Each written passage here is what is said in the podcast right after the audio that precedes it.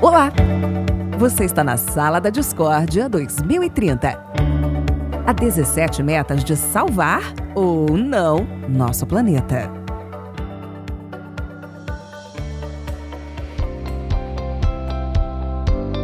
E aí, galera? Sejam muito bem-vindos a mais este Sala da Discórdia 2030. Nesse nessa nossa nova jornada, né, Matheus? Começando aqui, desvendando esses 17 ODS. Tudo bem, Matheus? Como você está, cara? Tudo jóia, meu querido Denis. Começando aí essa jornada que já foi iniciada semana passada, mas agora a gente vai realmente entrar a fundo no assunto e tratar sobre as questões importantíssimas da Agenda 2030. Exatamente, cara. E assim, é, é, como a gente vai passar cada ponto aqui, então é bom a gente sinalizar que tem algumas coisas que talvez a gente não comente nesse programa, porque ele, o, a ODS, o ODS, tem que acostumar com isso. o ODS número 1, um, ele é mais focado na questão da erradicação da pobreza. E o ODS número 2, ele é na questão da fome. Então tem vários programas que eles meio que se misturam aqui, mas hoje a gente vai focar na questão da pobreza. A questão da fome vai ser na semana que vem, que aí é, é, tem uma coisa até um pouquinho mais abrangente tal assim. Aqui a gente até vai falar um pouquinho mais de questões, digamos, estatísticas, tá ligado? De métricas, de como que a gente avalia é, se uma população é pobre e tudo mais e tal. Correto, né, Matheus? Exatamente. É assim, tipo, muitos dos próprios ODSs, eles vão se misturar, né? É, todos eles tratam Sim. sobre a mesma questão que é direitos humanos e trazer às pessoas uma mínima vivência possível, entendeu? A todos, a todos os seres humanos, uma maneira de, um, eu não vou nem dizer igualdade, mas talvez um piso, né? Mais ou menos que a gente pode colocar assim. É porque a igualdade já é meio complicado, que todo mundo, todo mundo é um ser diferente por si só. Mas todos os, os 17 ODSs, eles tratam de todo mundo começar com um piso. Então, muito provavelmente, eles vão se misturar na maneira como a gente for falando aqui. E aí a gente vai desenvolvendo os temas à parte, que é pra tentar manter uma estrutura, né, Denis? é, até o, o ODS 17 é justamente focado em fazer todos os outros 16 funcionarem, né? Então, é é tipo assim, a questão de misturar temas aqui vai ser recorrente. É o famoso todas as alternativas assim. Exatamente. Mas antes de entrar de fato aqui, Matheus, porque, cara, é bom a gente sempre trocar uma ideia e tal, sim. E dessa questão dos ODS aqui, cara, é, você já viu, ao longo desde quando a gente começou o programa, assim, alguma coisa, entre aspas, ser praticada, assim, perto de você e tal? O que, que você acha? O que, que você é, depois que descobriu a agenda, o que, que você viu de, de, de, agenda na sua vida, saca? De fato, né? O que, que aconteceu é. aí? Poxa, cara, no, no, último ano, agora em 2020 e 2021, eu acredito que pouca coisa foi feita, muito provavelmente por questão da pandemia. Mas é um momento em que ela, principalmente esse objetivo da erradicação da pobreza, ele deveria estar mais forte ainda, né? Sendo aplicado pelos países. Sim em que a gente está vendo que a pandemia ela está saindo não só do, do, plano sanitário, mas também exemplificando muitas questões é, de disparidade, de igualdade que as pessoas têm ou que não têm, né, no caso. E, Sim. E assim, é, programas que antes, anteriormente, antes anteriormente é legal, né? programas que eram feitos. É bem antes, né, é, Muito antes problemas que eram feitos e realizados, inclusive no Brasil, provavelmente, se não foram completamente excluídos, tiveram uma diminuição muito grande no seu tanto orçamento quanto a habilidade de poder realmente fazer organizar e acontecer, né? Aí. Pois é. Aí tudo atrapalhou, cara pandemia atrapalhou tudo, praticamente. Tem nem o que dizer, né? é, no, o, no penúltimo bloco desse programa, a gente vai comentar um pouquinho melhor sobre isso, que tem alguns pontos bem pertinentes, ligados à pobreza e à pandemia, que é. acentuaram aqui. É, mas assim, tem alguns, tem alguns programas que são feitos, é, não só com relação ao, aos países, né, aos estados, tem muitas ONGs que trabalham para esses objetivos, mas como é um um determinado acordo internacional entre estados, a gente deveria estar vendo mais atuação dos, dos países, né? Sim. Objetivo de Desenvolvimento Sustentável 1 Erradicação da pobreza.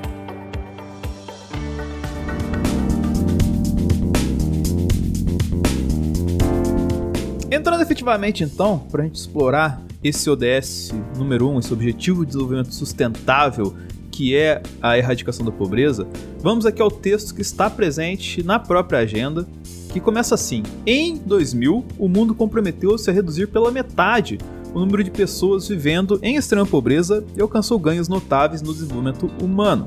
Até 2015, a pobreza havia sido reduzida significativamente. Significativamente. o acesso ao ensino básico e os resultados da saúde melhoraram. Porém, como foram realizados progressos na promoção da igualdade de gênero e no empoderamento das mulheres e meninas, no entanto, a erradicação da pobreza extrema continua a ser um desafio, com mais de 700 milhões de pessoas vivendo globalmente com menos de 1 dólar e 90 é o PPP, se eu não me engano, eu esqueci o nome dessa sigla aqui, mas ao longo do programa eu busco pra vocês. Por dia, acho que é alguma coisa por, por pessoa, tá ligado? Tipo assim, power per, per people, alguma coisa assim. Mas vou, vou procurar pra vocês. Que vivem. Pessoas que vivem com menos de 1,90, 1 dólar 90 por dia. E mais da metade da população global vivendo com menos de 8 dólares por dia. Em um mundo confrontado pelos crescentes desafios para o desenvolvimento, a Agenda 2030 reconhece que a erradicação da pobreza em todas as suas formas é o maior desafio global para atingirmos o desenvolvimento sustentável. E por isso, a grande prioridade de desenvolvimento sustentável deve ser os mais pobres e vulneráveis. Ninguém será deixado para trás. Inclusive, Matheus, para fazer coro existe o dia 17 de outubro, e o 17 de outubro é o Dia Internacional da Erradicação da Pobreza. Já tinha ouvido falar sobre ele? Vou ser sincero que eu nunca tinha ouvido falar. Eu sabia que existia, mas não sabia o dia específico, entendeu? É, fui descobrir estudando pelo assunto, estudando a respeito e vendo inclusive alguns links que estão disponíveis no site da ONU, né, na Agenda 2030, que quem quiser poder identificar algo, ler um pouquinho mais, se aprofundar, tá tudo lá disponível, é, todos esses assuntos que a gente comenta, tudo documentado, tudo arrumadinho, certinho. E o dia 17 de outubro é o Dia Internacional da Erradicação da Pobreza, como a gente disse, é a tentativa é, das Nações Unidas de tentar trazer um piso para as pessoas é, e trazer mais dignidade para todas elas. Sim, até falando um pouquinho de história, né? A data surgiu em 17 de outubro de 87, através da iniciativa de Joseph Warensky, que reuniu cerca de 100 mil pessoas para celebrar esse primeiro dia de erradicação da miséria em Paris. E o motivo para isso é pelo fato de que foi no mesmo local que foi assinado o, a Declaração de Direitos Humanos em 48. Uhum. E em referência a isso, que foi na frente da Torre Eiffel, um negócio todo bonito e tal, assim, aquela coisa, né? As Nações Unidas em 92 escolheram um dia, é, 17 de outubro, para ser esse símbolo é, mundial do combate, né? Uhum. É interessante a gente mencionar que a taxa ela tá diminuindo, né? A gente vai mencionar isso um pouquinho mais para frente com o total, mas eu digo assim, é, as pessoas que antes viviam abaixo da linha da pobreza aproximavam-se de cerca de 43% da população mundial e atualmente é, vivendo com é, abaixo desse nível que a gente comentou, que você disse aí mais cedo, que é 1,25 dólares por dia. Esse número reduziu para 21% da população mundial reduziu pela metade, mas ainda tem muito trabalho para ser feito ainda, especialmente na África subsaariana, ali em alguns países que a situação é bem complicada. Sim, é, até falando nisso, a gente tem os pontos, é, as metas dentro do ODS, e eu vou ler a primeira aqui, e depois que eu ler ela, a gente vai estender um pouquinho sobre uma explicação que é importante para a gente aqui. Porque o primeiro ponto é que até 2030 a missão é de erradicar a pobreza extrema para todas as pessoas em todos os lugares, atualmente medida como pessoas vivendo com menos de 1,25 por dia. Mas esse cálculo de 1,25 é feito pelo Banco Mundial e provavelmente esse cálculo foi feito em 2015, né, que foi estabelecido isso. E hoje, cara, é, o banco, hoje não, em 2018 teve um reajuste nesse número e vamos colocar aqui, é, envolvendo todas as questões de pobreza e todas as questões de, de inflação e mercado no geral, assim, esse número subiu para 1 dólar 90, como a gente citou anteriormente. Uhum. E assim, esse cálculo, ele deixou assim claro que tipo assim, quem tem 1,90 é a pobreza extrema, tá ligado? Um pouco acima disso é uma pobreza entre aspas moderada. E esse cálculo é feito em cima do dos parâmetros estabelecidos pelo Banco Mundial. Mas eu gostaria que você, Matheus, explicasse para o querido ouvinte o que é o Banco Mundial. Pô, Denis, então vamos lá para uma explicação um pouquinho mais técnica, mas sem muito juridiquês ou formalidades. O Banco Mundial é uma instituição financeira que ela é internacional e ela efetua alguns empréstimos para países em desenvolvimento, ou seja, se o país está querendo se desenvolver, essa instituição que é o World Bank Group. Ela é financiada pela, pelas Nações Unidas, né, no caso, é um instituto observador deles, e ali ele fornece crédito para esses tipos de países. É, então a missão do banco é alcançar um duplo objetivo, além de, é óbvio, fornecer crédito, erradicar a pobreza e tentar construir uma prosperidade compartilhada entre todas as nações, entendeu? É assim, como se fosse duas organizações em uma só. Óbvio que primeiro eles querem crédito, e é isso que geralmente é, tá, é interessante a gente separar do FMI, que é o Fundo Monetário Internacional, ele é o, uma outra instituição, e também tem a parte humanitária deles, que é tentar erradicar a pobreza e por aí vai. Então vamos alavancar as outras nações e tentar diminuir a pobreza no mundo. Além disso, eles fornecem indicadores e várias outras coisas, tem todo um time de estudo, profissionais e por aí vai. E, cara, essa questão dos indicadores é muito importante, até porque, que nem você já tinha mencionado antes, né? Nos últimos 20 anos a gente tinha vindo reduzindo o número de pobreza extrema ao redor do mundo. Só que aí, ano passado, a gente teve o início da pandemia e a chegada do coronavírus, né? Uhum. E até segundo reportagem aqui do, do Globo, é, o cálculo que o Banco Mundial faz é que desde o início da pandemia podem que, no geral, mais de 150 milhões de pessoas entrem nessa linha do, da pobreza extrema aqui e aumentar esse número, né? É, e fazendo já teve um número é, positivo, é, positivo mais negativo moralmente, na questão que o ano passado a gente teve um aumento, que a gente não vinha tendo há 20 anos, e a conta no final, que se eu não me engano foi cerca de 70, 80 milhões de pessoas que entraram na, na pobreza extrema novamente. E se eu não me engano, é, com, com, com o somatório dessa galera pode chegar a 150 ao final da pandemia, quando ela acabar. Que, sabe se lá quando vai é acabar. Uma né? coisa que. É, que só Deus sabe agora, tá ligado?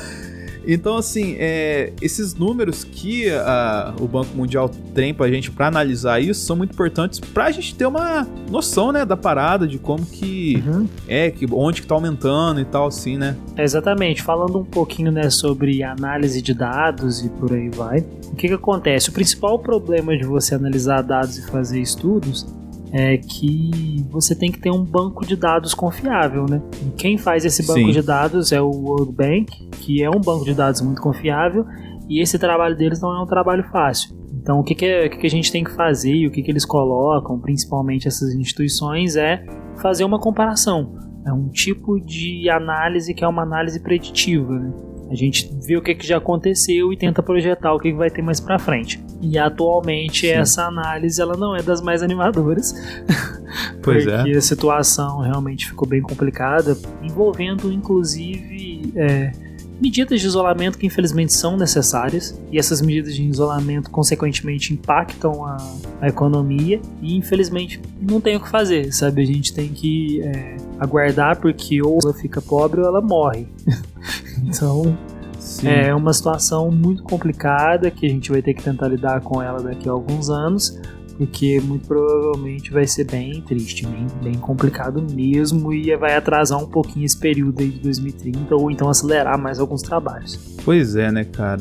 É até por isso que a gente sempre fala da questão do, do item 17 de fazer o rolê acontecer, né? Alguns, alguns pontos ali provavelmente vão ser reajustados por conta da pandemia, assim. E talvez dessa cúpula de, no, de setembro, novembro, que vai ter em Glasgow lá, sirva para ajudar a gente nesse ponto, né? De, de que rumos a gente seguir e tal. Exatamente. Mas então, Matheus, com esses números assim, com esses parâmetros que a gente falou aqui, é, a gente consegue ter uma análise sobre os países mais pobres do mundo, né? E eles são até feitos em cima do IDH, então, até segundo o link aqui do Maiores e Melhores, que segundo gostei da, o Gostei da animação né, aí, Maiores e Melhores.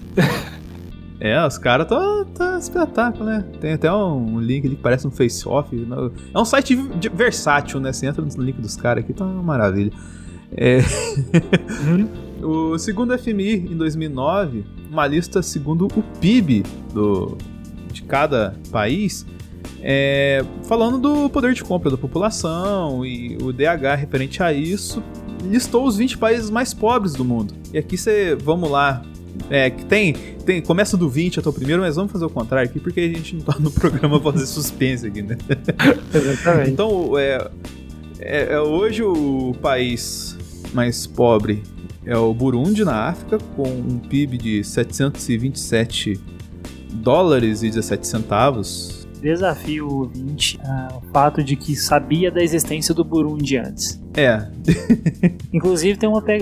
tem uma pegadinha muito boa de um pessoal que chega na rua pra outra galera aqui no Brasil e fala: oh, me fala aí 10 países da África, rápido, pá.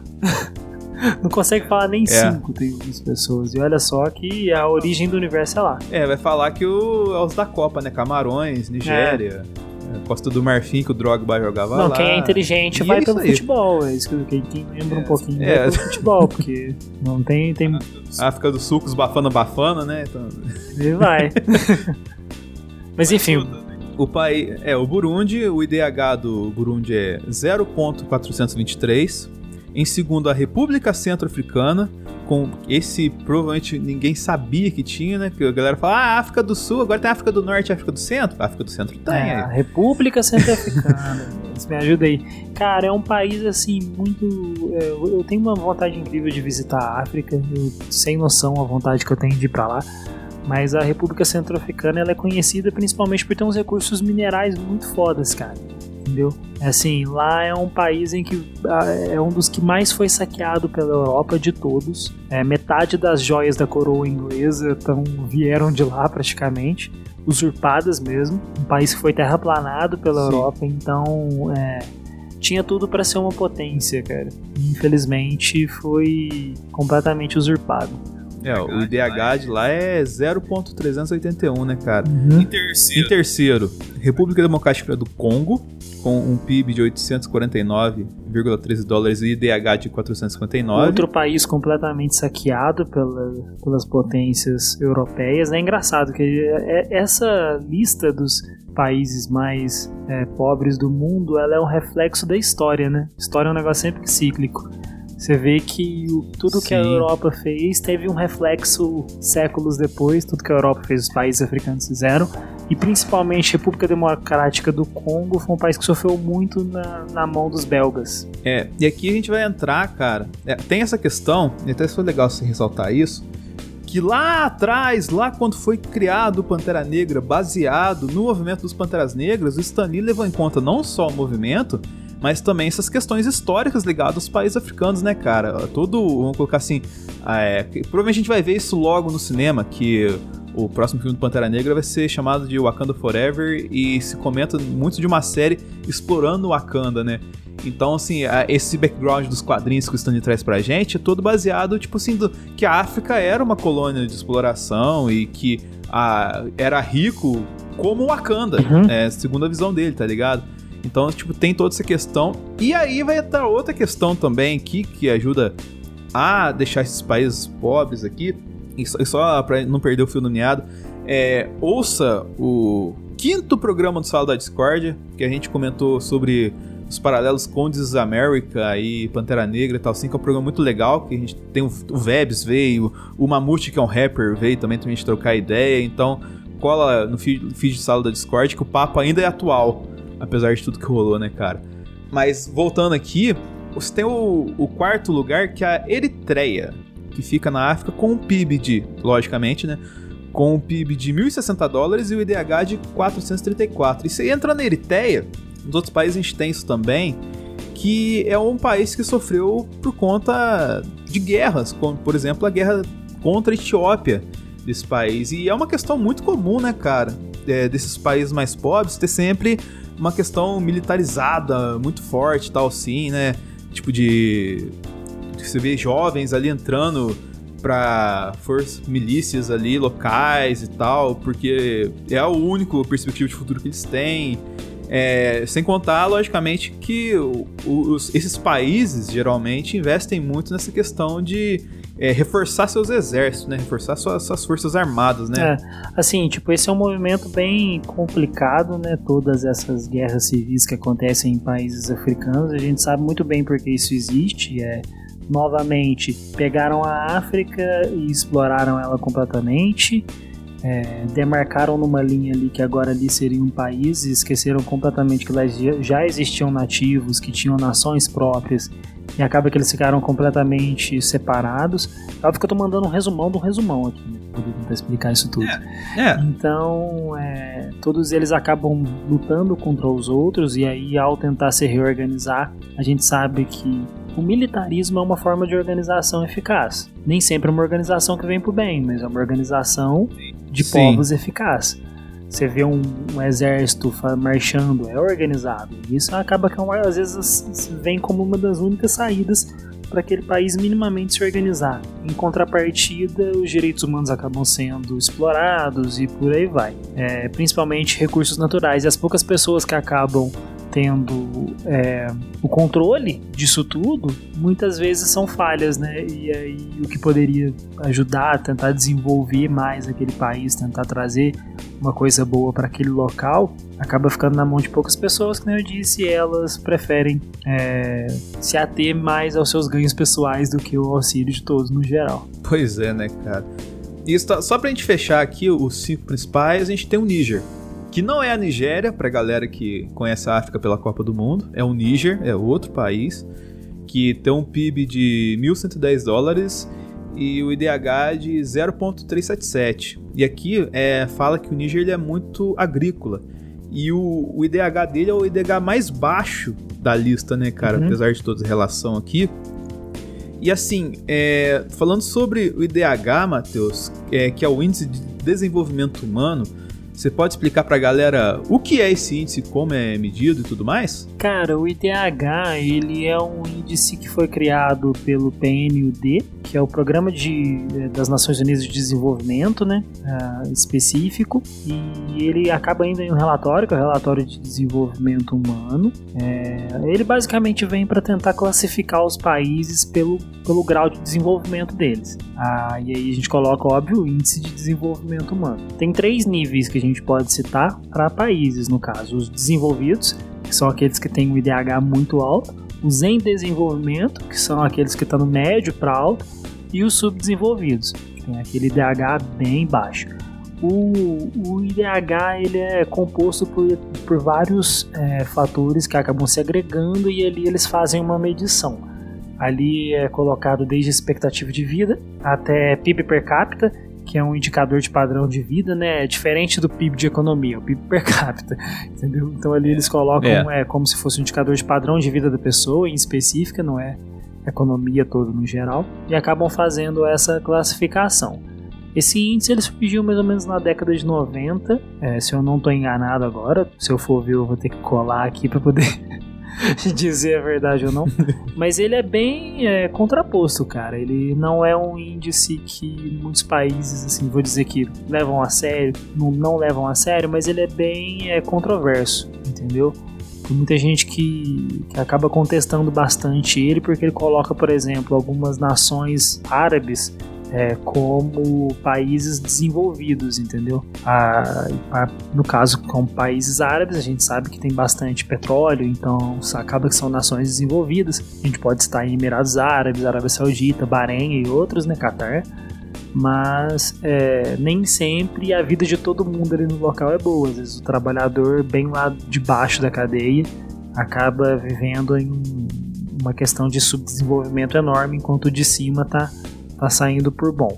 Então, existem alguns outros é. índices é. que são utilizados, mas o IDH é o mais famoso de todos eles. É, inclusive, tem um que é, é um índice ajustado à desigualdade, que é um IDH específico para isso. Que esse daí também é utilizado. Tem um índice também de desigualdade de gênero, que é muito é, é, utilizado também, porque é, envolve não só questões econômicas, mas questões pessoais mesmo, né, humanas, sobre gênero e por aí vai. E, e ele é um dos mais utilizados pelo, pelas Nações Unidas para poder tentar prever e aí realocar recursos e por aí vai. Muito bem, cara. E até vou dar os parabéns para você que você não precisa colar na escola, porque você acertou que eu, eu achei aqui informação sobre a origem do IDH. Ele foi desenvolvido em 1990, viu? Você acertou. É, pelos economistas. Década de 90, eu sabia. É. pelos economistas. Agora eu não sei. É, ele foi desenvolvido em 1990, só que ele foi utilizado a partir de 93 uhum. pelo, pelos programas das Nações Unidas. Então você tá certo, tá ligado? Foi, tipo assim, do desenvolvimento até a utilização tem um gap ali que seguramente coloca nos anos 90. E os donos. É, com certeza. e os donos do, do IDH são os economistas Amartya Sen e Mahmoud Al-Haq. Você colou, né? Porque eu não vou lembrar o nome dos caras nem fudendo. Sim, eu colei, logicamente, por isso que eu tô falando. Ah, tá. Colei da Wikipedia, que inclusive hoje, no dia dessa gravação, está fazendo 20 anos de Brasil. Olha só. Wikipedia que... tá fazendo? Nossa, Wikipedia, saudades. Pera aí, deixa eu entrar aqui rapidinho. Parabéns ao Wikipedia. Assim, assim, mas só fugindo um pouquinho da pauta aqui, pra, pra que, pô, ouvinte, é, nesses, nesses tipos de artigos aqui, a Wikipedia até que é bem confiável, cara. Não tem, assim, é, muitas informações distorcidas. Logicamente tem desatualizado, mas distorcidas. A minha tanto, dica pra nas... galera que não, pensa, ai meu Deus, não vou usar o Wikipedia de fonte no meu, é, no meu trabalho, aí lá embaixo nas notas do Wikipedia. É. Entendeu? É. O Wikipedia é um grande compiladão de, de informação que tenta resumir todas as coisas. Mas se você for nas notas dos artigos da Wikipedia, você vai encontrar bastante coisa boa. Nem sempre tudo em português, mas você vai encontrar. É. É, inclusive a Wikipédia é, americana, em inglês, né? Ela é muito mais completa e ela é muito mais, vamos colocar assim, uma curadoria muito mais bem feita. Então, se você quiser utilizar a Wikipédia para seus trabalhos acadêmicos, vá na Wikipédia inglesa ou americana, não sei de onde. Mas enfim, voltando aqui. É, vamos o segundo, o ponto 1.2 aqui, que na verdade eu vou passar agora que a gente deu um contexto bem legal para o pessoal entender o que, que é a pobreza que é utilizada como parâmetro para esses, é, esses levantamentos aqui da, a, das, para os ADS. E o item 1.2 é, vai até um pouquinho em relação ao que o Matheus falou agora há pouco. Até 2030, reduzir pelo menos a metade a proporção de homens, mulheres e crianças de todas as idades que vivem na pobreza em todas as suas dimensões de acordo com as definições nacionais. Ou seja, Matheus, não é só reduzir um número X de pessoas. Elas têm que ser equilibradas entre homens, mulheres e crianças, é, né, Não só homens, mulheres e crianças, mas também por idade, né, Denis? Então, assim, tipo, Sim. a gente tem que pensar que, beleza, homens, mulheres, crianças, aí você engloba todo o aspecto de humanidade, mas também existem níveis de idade que, que, a gente tem que tentar separar isso aí, porque uma criança é óbvio que está muito menos desamparada do que um adulto de 20 a 40 anos. Um adulto de 20 a 40 anos, ele ainda pode tentar trabalhar, tentar fazer algum tipo de atividade. Já uma criança é muito mais limitada, um idoso é muito mais limitado. Então você tem que tentar trabalhar aquilo ali de alguma maneira, é, alguma linha colocando é, tratando os desiguais à medida da sua. tratando igual, igualmente os seus desiguais, entendeu? Então tomar esse cuidado. Sim. E aqui tem, tem no item 1.3, que a gente até pode explanar um pouquinho melhor, que é implementar em nível nacional medidas e sistemas de proteção social apropriados para todos, incluindo pisos, e até 2030 atingir cobertura substancial dos pobres e vulneráveis. Nesse ponto aqui, eu acho que se encaixam os programas governamentais né, voltados à redistribuição de renda.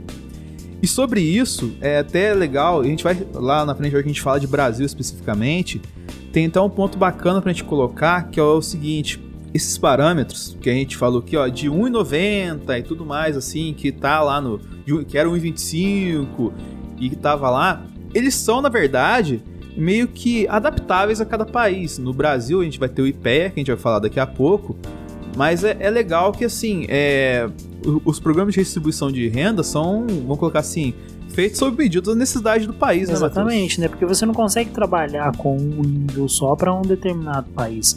Você tem que tentar trazer esse piso para a realidade de cada um. A gente acabou de citar mais cedo os cinco países mais pobres. Lá a situação é muito mais emergencial, existe muito menos recurso e por aí vai. No Brasil, por exemplo, que tudo bem, é um país que ainda está em desenvolvimento, né? Ainda tem muita região cuja pobreza é enorme, porém você tem uma possibilidade de recursos um pouco maior, não só financeiros, né? de estruturais mesmo. Então adapta isso tudo para determinados países E aí entra naquele assunto que é um assunto um tanto quanto é, polêmico também, que é a respeito da renda básica, né? Mas todos esses pro programas assistenciais. Sim, Suplicy agora até acordou, é, todos esses programas assistenciais que são muito é, louváveis, mas tem uma galera que, por alguma razão X aí, é completamente contra essa situação né, da renda básica ou renda básica universal. Engraçado que geralmente quem é contra é o pessoal que é mais libertário, só que um dos caras mais é, defensores dessa tese é o Milton Friedman, que é o, o master libertário liberal. A gente. Eu não sei, Denis. É, o povo é Você que votou no. O, o, povo não tá tão liberação. Ah, você que vem. votou no Partido Novo aí, então não sei. É, o pessoal é liberazão demais. Mas, cara, é. É que né, a gente falou brincando que o renda básica que o, que o Suplicy defende é para dar mínimas condições das pessoas terem os direitos, é, tipo, poder para desfrutar do mínimo que o Estado tem para dar, né, cara? Uhum. Então, acho que vai um pouquinho de, em direção a isso, né? E a gente vai falar até daqui a pouquinho do Bolsa Família e tal, mas tem alguns programas ao redor do mundo aqui é, que, que a gente pode até citar aqui, né? Que, vamos colocar assim, fazem o, em certo, a sob medida do país o que o Bolsa Família pelo menos tentou no, nos últimos anos por aqui, né, Matheus? Pô, cara, assim de cabeça, é, eu lembro de um muito interessante que é o do Alasca, que é lá nos Estados Unidos, é aquele estado que fica lá, lá pra cima, né, além do, além do Canadá lá, fica bem, bem mais para lá. E ele já tem desde a década de 80, se eu não me engano, a década de 80, um programa de renda básica universal é que ele é, digamos que anual. Então, tipo, anualmente uma pessoa recebe ali um determinado valor. E isso vem muito provavelmente porque o Alasca é um dos, países, é um dos países, é um dos estados dos Estados Unidos que mais produz petróleo. E lá é determinado por lei que parte deste valor é, que seja arrecadado com a venda do petróleo e a exploração do petróleo seja destinado para uma renda básica das pessoas naquele estado nos Estados Unidos, né, não à toa tem esse nome, os estados da federação eles possuem muito mais autonomia para poder criar suas próprias leis e distribuir sua própria renda, diferente aqui do Brasil em que nós arrecadamos, é, arrecadamos é, impostos, mandamos para a União, a União decide o que vai fazer com o orçamento, tem lá a sua porcentagem X para repassar de novo para o Estado. Então lá, lá não funciona muito bem assim. Os estados eles têm sua própria autonomia para poder realocar seus próprios recursos. O Alasca é um desses estados. Tem outros estados de lá também que fazem alguma coisa parecida com isso. É, que, já fazem esse tipo de determinada, essa determinada assistencialista, mas lá é realmente um modelo de é, renda básica mesmo, universal para todos naquele estado. É, tem também um, um outro programa, é, se eu não me engano, é no Canadá.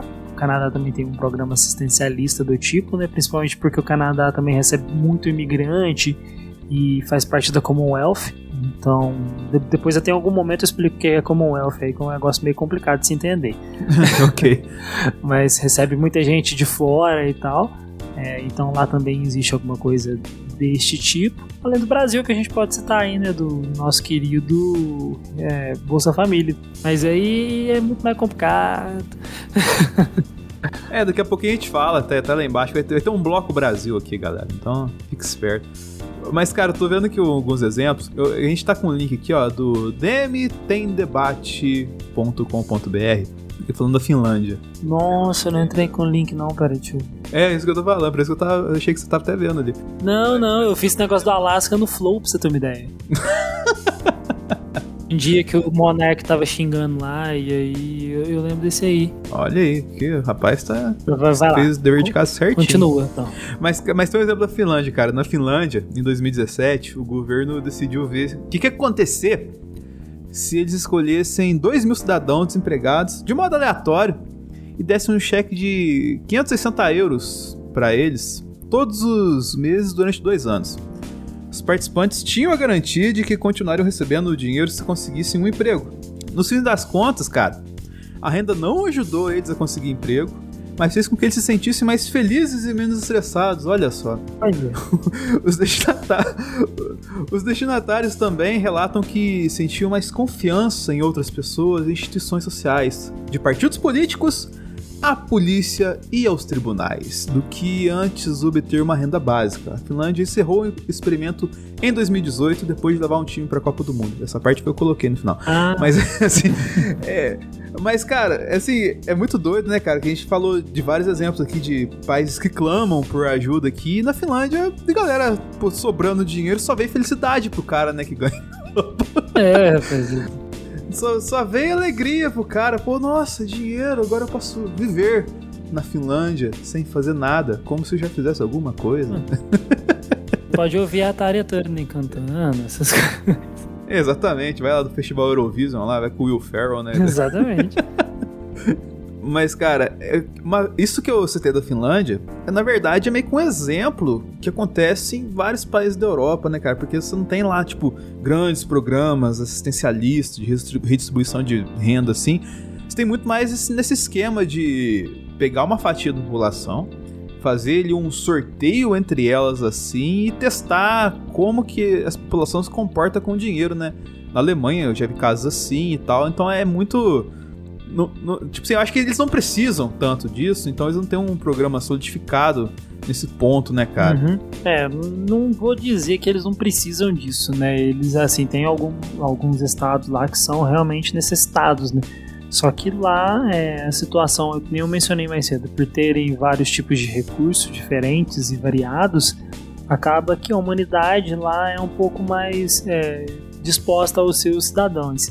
Tem um exemplo muito legal aqui na Itália, é, na época que o, o Papa Francisco assumiu né, o papado, ele liberou parte dos banheiros do Vaticano para que os moradores de rua tomassem banho lá.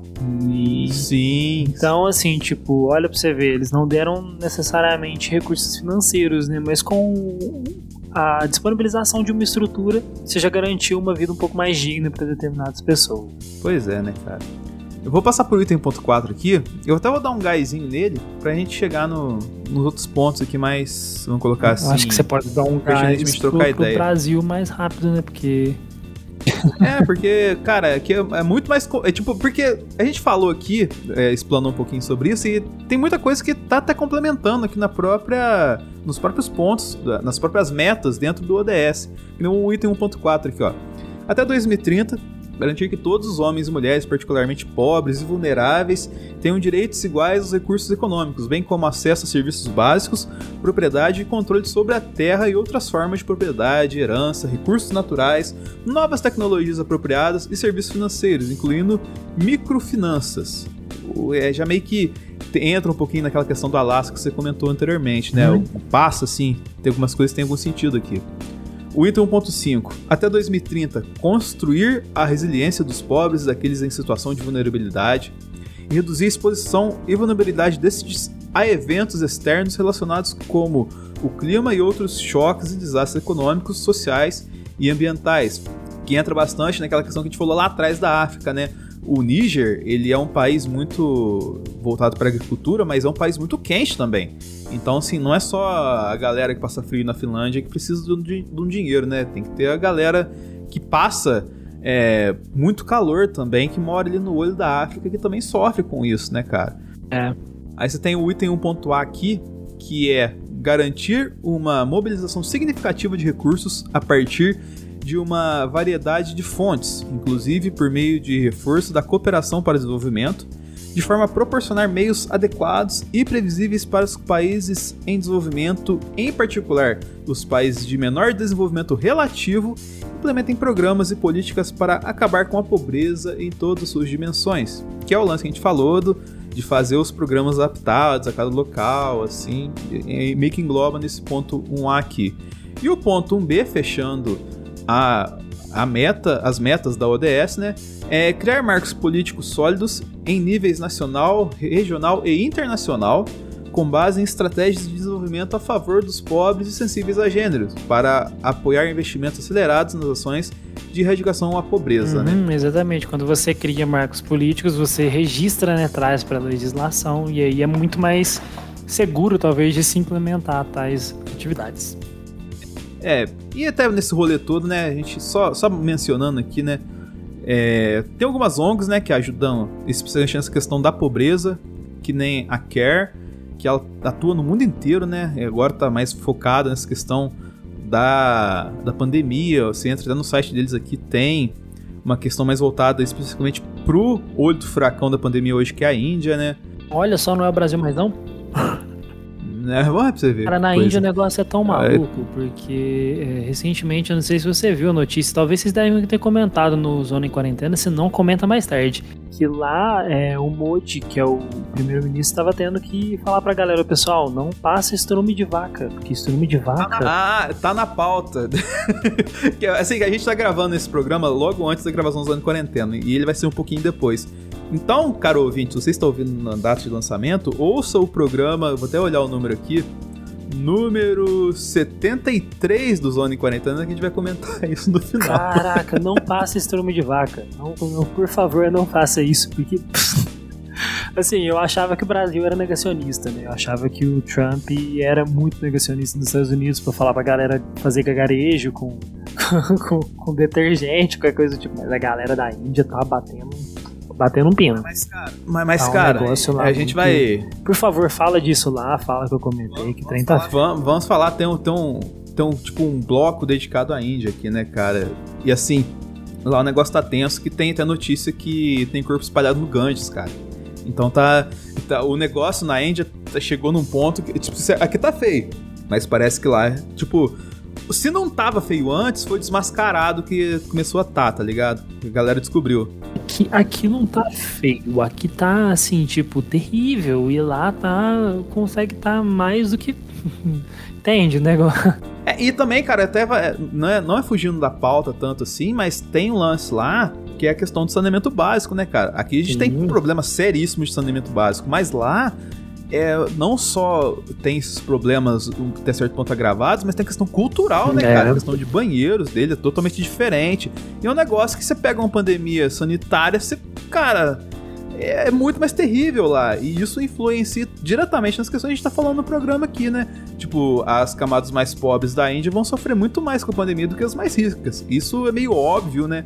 Mas se for para um lugar que tem uma pandemia sanitária, com, num país de problemas sanitários gravíssimos, é muito mais difícil, né, Matheus? Não, com certeza. Lá tem toda uma questão cultural, que nem você mencionou, religiosa, acima de tudo, porque é exatamente uma das razões que, que leva essa falta de saneamento básico é a questão religiosa dos Dalits e por aí vai. É, inclusive, tem uma amiga minha, muito amiga minha, que fez um trabalho de direitos humanos envolvendo é, questões religiosas e os Dalits. Foi o trabalho de conclusão de curso dela. Olha aí, que Vou ver se eu acho aí em algum momento para poder é, colocar em link ou essas coisas do tipo para você disponibilizar.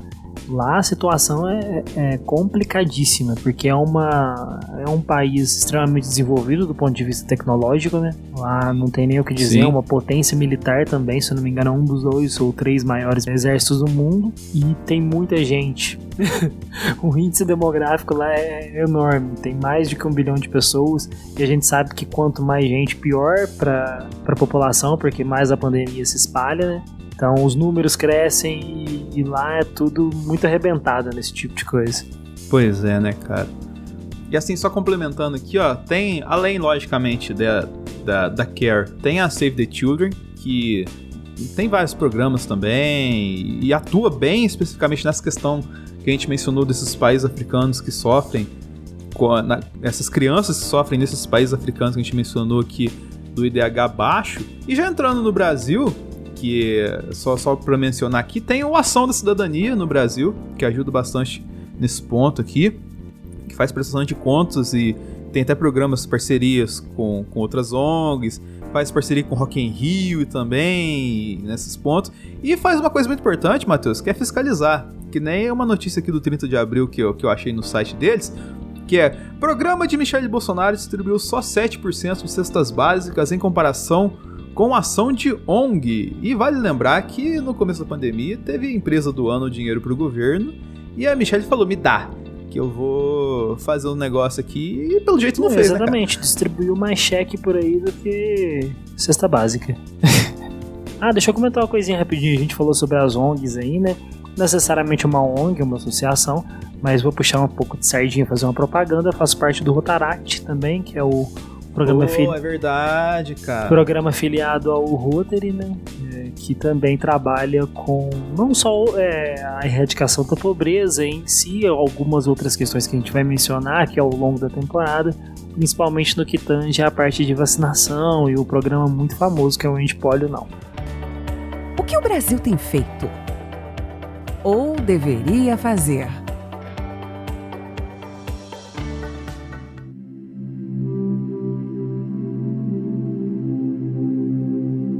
Voltando ao Brasil, rapidamente, como mencionei anteriormente, todas as ODSs têm um ajuste nacional. E quem é responsável por cuidar, pelo menos por agora, é o IPEA, que é o Instituto de Pesquisa Econômica e Aplicada.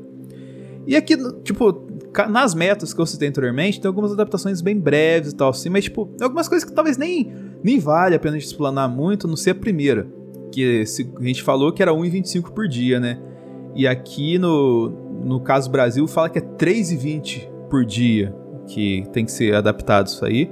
Provavelmente isso aqui não leva em conta o valor que o dólar está agora, que isso aqui seria 450 mil reais, né, uhum. né, por cabeça. É, mas, cara, as outras adaptações, tipo, uma coisa que meio que não é tão pertinente, tal, tipo, isso aqui nem na, na o 1.3, ó. O item fala assim: implementar em nível nacional é, medidas de sistema de proteção social adequados para todos, incluindo pisos, e até 2030 atingir cobertura substancial dos pobres e vulneráveis. E no Brasil, adaptado para assegurar para todos, em nível nacional, até 2030, o acesso ao sistema de proteção social, garantindo cobertura integral dos pobres e das pessoas em situação de vulnerabilidade. Eu fico feliz que eles, que eles não tenham mudado isso daí, né? Agora no último, na última gestão presidencial, mudado um pouquinho de nome. É. É verdade, Manteve né, cara? todos em nível nacional. É. Fico feliz, pelo menos essa parte foi mantida. É, pelo menos isso, né, cara? Tá até um, um calorzinho aqui no coração. Mas, cara, assim, pro IPEA ter, eu vou daqui a pouco passar pro, até pro, pros apontamentos que você tem para fazer disso, Matheus. Mas pro IPEA ter esses, essas métricas aqui, ela tem que fazer pesquisa. Porém, Contudo, entretanto, todavia. Esse ano, a gente tem um problema que eles fazem. Vamos colocar assim, eles têm essa métrica muito específica a partir do censo, né, Matheus? Só que esse ano a gente tá com um rolo no censo, né? Você sabe é, comentar pra gente explicar o que, que é esse rolo no censo aqui que provavelmente vai atrapalhar a gente não só nessa primeira ODS, mas em algumas ODSs ao longo da temporada. Cara, esse rolo é um rolo muito grande. Extremamente grande que envolve o orçamento brasileiro. não sei se os ouvintes ouviram aí recentemente sobre a questão é, de aprovação do do, do, orçamento brasileiro, que teve toda uma discussão para emendas parlamentares e por aí vai. É, mas o que, acontece? Basicamente, o governo brasileiro ele tem que exemplificar o que, que vai ser feito com o dinheiro de todos os contribuintes. Então, é, desde o início do ano, no Brasil, esse ano veio especificamente com um belo atraso. O que, que vai ser feito? Se vai passar para emenda parlamentar, quanto que vai gastar com saúde, quanto que vai gastar com educação, quanto que vai gastar com segurança e por aí vai. É, e dentre estes pontos, né, algumas determinadas instituições estavam tentando cortar gastos. Só que a minha pequena opinião, esse corte de gastos é um corte de gastos burro, né? Porque eles estão indo nos piores lugares possíveis para é. poder cortar. Tendo em vista isso, é, existia uma determinação do governo federal de que, alegando problemas orçamentários e uma parte prática né, de execução de pesquisa que envolve totalmente ir a campo e por aí vai, informar que, por exemplo, que tinha pandemia e outras coisas, aspectos negativos por aí vai de todo de toda essa situação fodida que a gente está vivendo, não tinha como realizar o censo nesse ano de 2020. E aí este é o problema principal, como que você vai tomar ações para qualquer tipo de coisa, sendo que você não tem os dados para poder fazer aquilo da forma correta, analisar esses dados e poder fazer eles da forma correta. Que foi aquilo que eu mencionei mais cedo. O principal problema de análise de dados e ciência de dados e por aí vai projeções preventivas, projeções futuras, ver o que, é que você vai fazer é que você não sabe exatamente às vezes qual que é o banco de dados em que você está se baseando. E o censo ele é um enorme banco de dados da população brasileira, de tudo que a gente está vivendo, de como que a gente está fazendo. É, e aí, óbvio que o governo quis cortar isso daí, é, mas a situação não acabou ficando desse jeito, meu querido amigo das notícias. O que, você fala aí? Pois é, né, cara?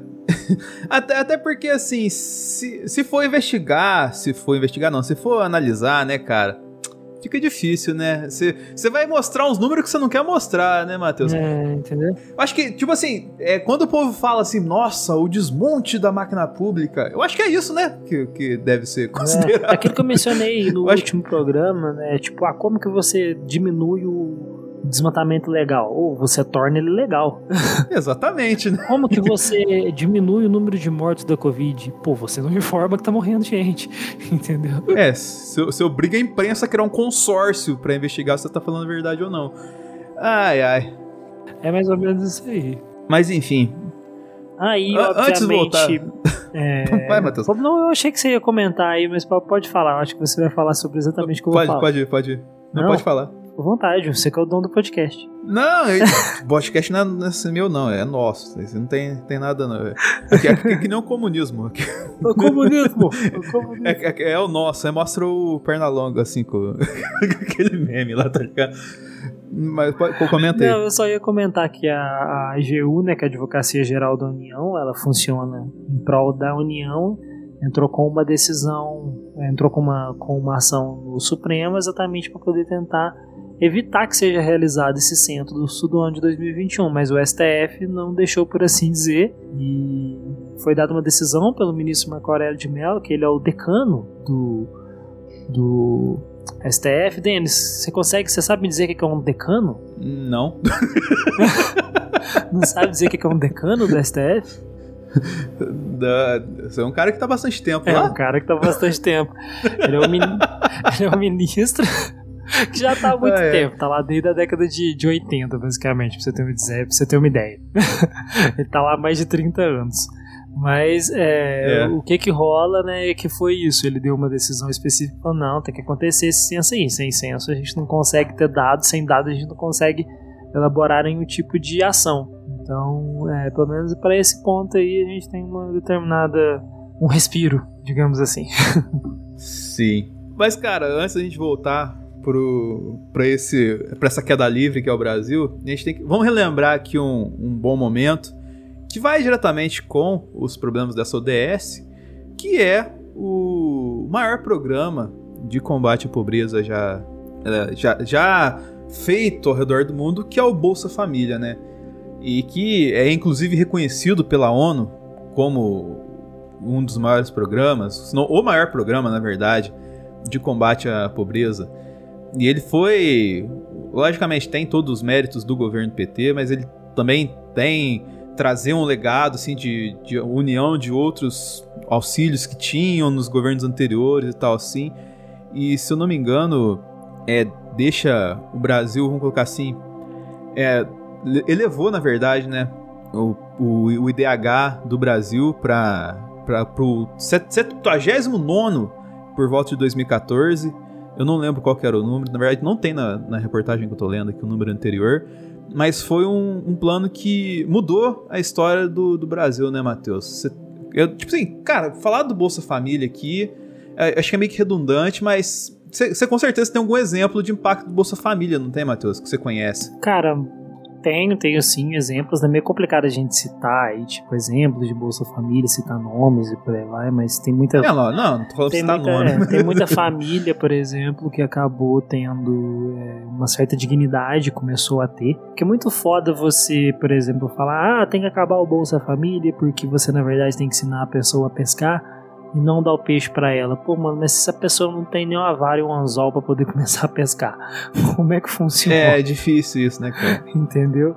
É, o Bolsa Família pelo menos gera isso né, para essas pessoas. E eu sou fruto, eu diria que eu sou fruto de um é, programa assistencialista do governo, porque eu só consegui estudar, ter a minha graduação de Direito hoje através do ProUni. Se não fosse o ProUni, é, dando um exemplo de outro sistema assistencialista aí que me pro proporcionou educação. E que vai de encontro a alguns pontos do ODS que a gente falou, né? De ter não só trazer uma condição é, financeira mínima para para pessoa, mas também uma questão mais é, ligada à tecnologia, ao social, assim, não só trazer riqueza, mas trazer também a bagagem para essa riqueza ser é, levada adiante, né, cara, para trazer um legado pro, pro mundo, né, cara. Então tem esse ponto que exemplos como o, o ProUni, que o Matheus citar, e o Bolsa Família fizeram ao longo do tempo. Porque às vezes o cara esquece, né, Matheus? Hum? Que o, o Brasil é um país de dimensões continentais. E que se você colocar é, entre ali o, o, o, o, Trópico de Capricórnio ali e o Equador, é o, é o Capricórnio, né, que, que corta a gente, né? Eu, eu falei borracha. Cara, é o de Capricórnio. É? O de Capricórnio? É, Acho que tem quase certeza que é. Ó, não precisei colar. é, tipo, se você colocar ao redor do mundo essa faixa, o Brasil ali, ele tem vários desses países da África que a gente falou lá atrás do DH baixo dentro dele, né? Tipo, com condições muito parecidas ali, principalmente no Nordeste ali, naquele pedaço ali que é bem miserável, o norte de Minas ali. Então, assim, você tem esses locais assim, pro, pro cara que é, como você falou, a galera do novo. Aqui, não, Denis, eu, vou, eu vou fazer que, o minha culpa, tem... cara. Eu votei nele também, então a gente tem que chorar mesmo. É. Aqui em Minas era, ele, era Anastasia e quem vota em Pimentel não dava, não. Aí eu votei no cara, fazer o quê? É, foda. Assim, eu, um dia a gente vai discutir isso em algum lugar, não sei nem se é aqui, talvez aqui, talvez o dia que o Bolsonaro cair, a gente vai discutir aqui. Mas assim, Inclusive, tem uma notícia sensacional envolvendo o Bolsonaro que eu poderia comentar aqui rapidamente, se você me permitir. Comente, comente, comente. Comentar rapidamente que um grupo de advogados pediu ao STF que o Bolsonaro seja submetido a exames psiquiátricos. Ah, não.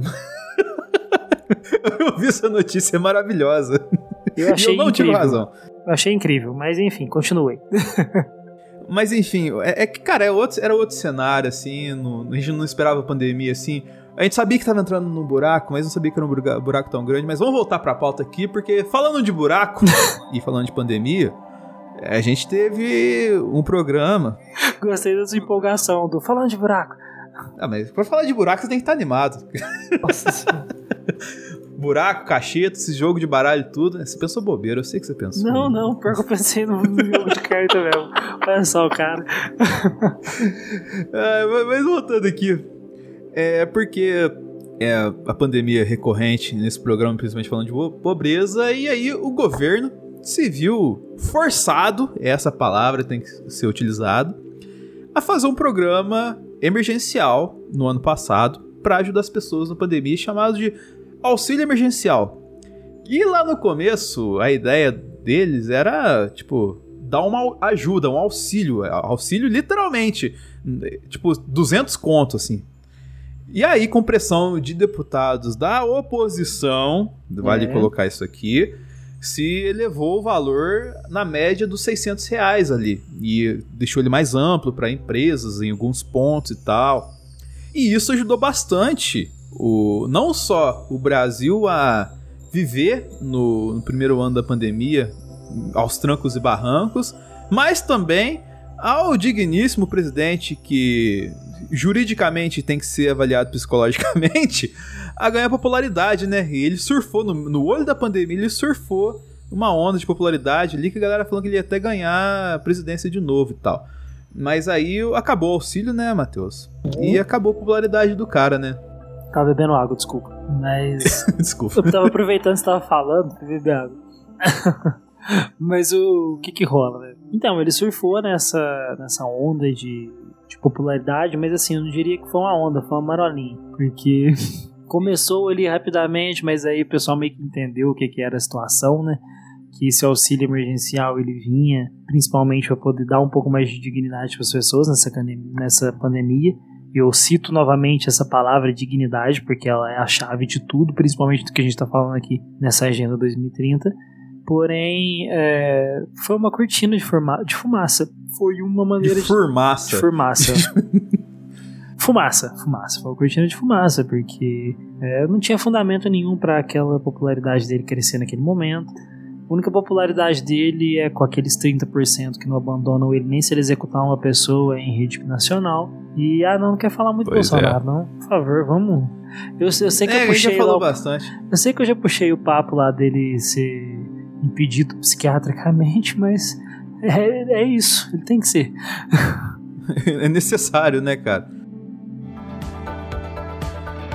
Conclusão. Mas, Matheus, só pra gente fechar aqui e passar pra conclusão, tem alguns programas, além do que a gente mencionou ao longo do programa, né? Algum, alguns projetos, né? Ligados ao combate da pobreza que até você tinha listado pra gente aqui, né, cara? Você pode falar um pouquinho pra gente sobre eles? Ô, Denis, então, são alguns projetos que eles são, assim, digamos que pequenos, mas de grão em grão a galinha enche o papo, né? Como a gente fala. É, a gente pode citar aqui um programa envolvendo desenvolvimento tecnológico de algumas startups brasileiras, né? Sei que parece muito estranho a gente falar sobre tecnologia e coisas do tipo, mas é exatamente educação e ciência que acabam trazendo algum tipo de dignidade para as pessoas, né? Em determinado ponto. É um programa envolvendo é, parcerias com a Suécia e também com a Noruega, que trazem algumas questões legais aqui para fundações de empresas e por aí vai. Outro projeto que a gente pode citar muito, muito legal é um que envolve aceleração de ODS no munic em municípios paulistas com educação mesmo, né? Com, com educação mesmo, que você vai fazer vários tipos de eventos e coisas do tipo para poder tentar trazer aceleração desse desenvolvimento sustentável. É, a gente pode citar alguns, algum, alguns municípios que passaram por esse tipo de, de trabalho e esses eventos trazendo os ODS aí são exatamente os do, do interior paulista. A gente pode citar Santos, São José dos Campos, São Vicente, Mongaguá, Paulínia e por aí, vários outros.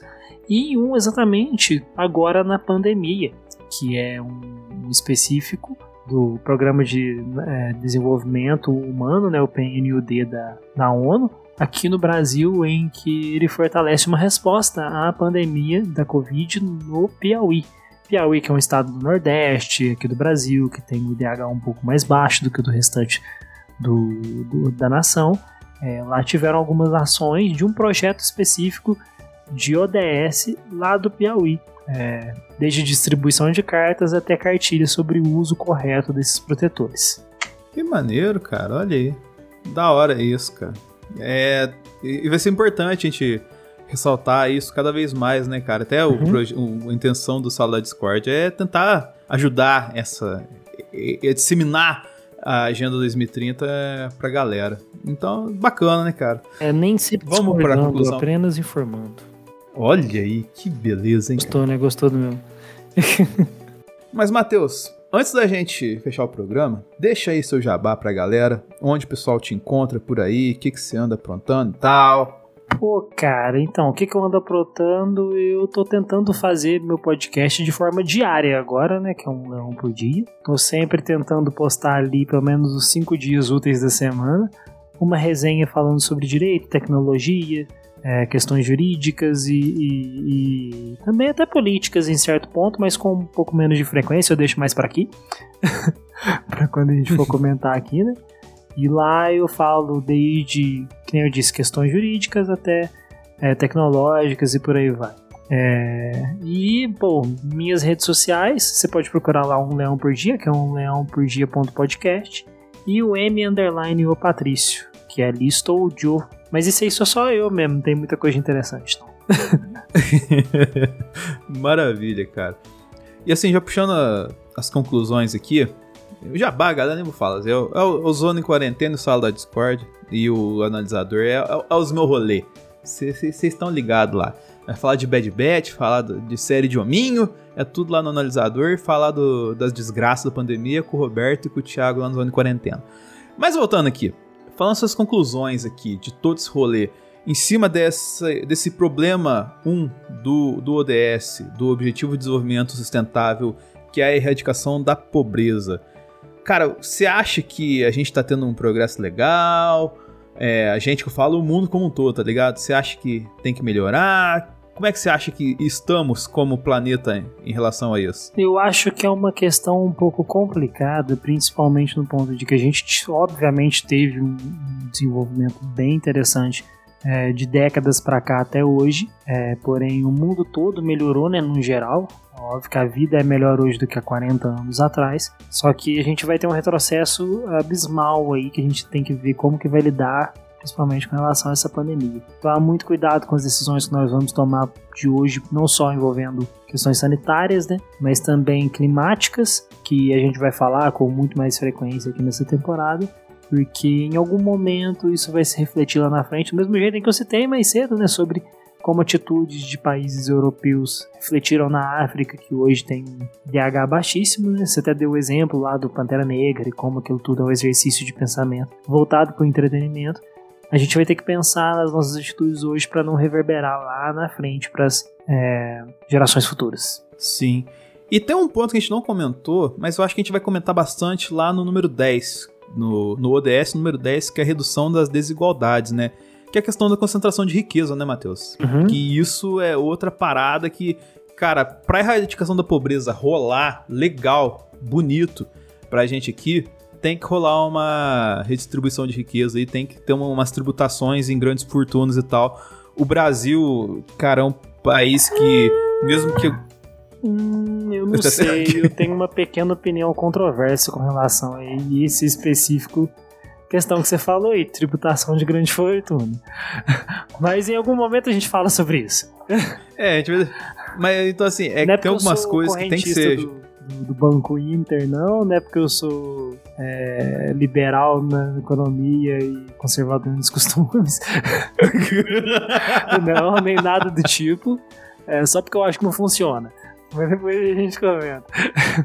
Não, eu não tô falando que é o, que é o fator principal, mas é talvez uma coisa que pudesse ajudar. Mas isso que a gente vai falar. Ser estudado. É, né? a, a, ser estudado, a gente ainda vai chegar lá.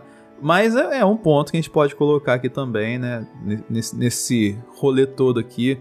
Banco Mundial à parte, né? Que ele teoricamente serviria para ajudar a gente a melhorar essas questões da erradicação da pobreza. É, tem, tem alguns pontos que acontecem ou não. Mas enfim, é, a gente tá caminhando, mas a pandemia, especificamente na questão da erradicação da pobreza, virou um calcanhar de Aquiles, né, cara? A gente vai é. ter que melhorar algumas coisinhas, né, velho? Vai ter que melhorar muita coisa, muita coisa. Não é pouca, não. Pois é. mas, Matheus, muitíssimo obrigado por ter ficado comigo aqui. Que é, isso, Denis. Entrado nessa pauta muito louco a gente, nesse projeto. Eu que agradeço muito a, a, estarmos nesse projeto aí. Acredito que vai ser bem interessante até para o meu desenvolvimento pessoal estudar todas essas questões e, obviamente, tentar distribuir esse conhecimento para todo mundo aqui que ouve o Sala da Discord, seus discordantes. Muito bom. Os amantes da Discord que estão com a gente aqui. Amantes da Discord, é, gostei. É, amantes da Discord. Eu não sou o Rafa, é, né? Mas vocês têm que me aceitar por enquanto. Ah, ele, é, ele é amante da Sasha Grey. Sasha Grey. Quem não é? Quem nunca? Inclusive, vá no canal da Sasha Grey que ela faz receitas brasileiras, cara, maravilhosas, com a pegada Sasha Grey. É o canal do então, YouTube da Sasha Grey, tá? Só pra deixar bem claro. É, que outros canais é, aí a gente tem que. Lá ela faz outro tipo de receita. É verdade. então é isso aí. Muitíssimo obrigado a você que ficou comigo até aqui também ouvindo esse programa. E até a próxima semana. Ficamos felizes por você ter ficado conosco até aqui. Agora está na hora de você praticar, cobrar ou brigar para a humanidade ter um futuro.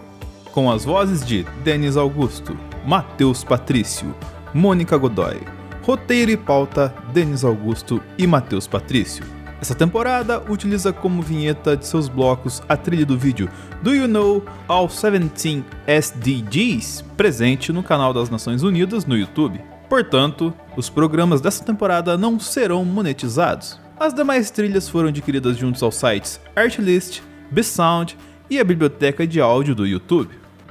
Sala da Discórdia, com você tentando manter o planeta de pé até 2030.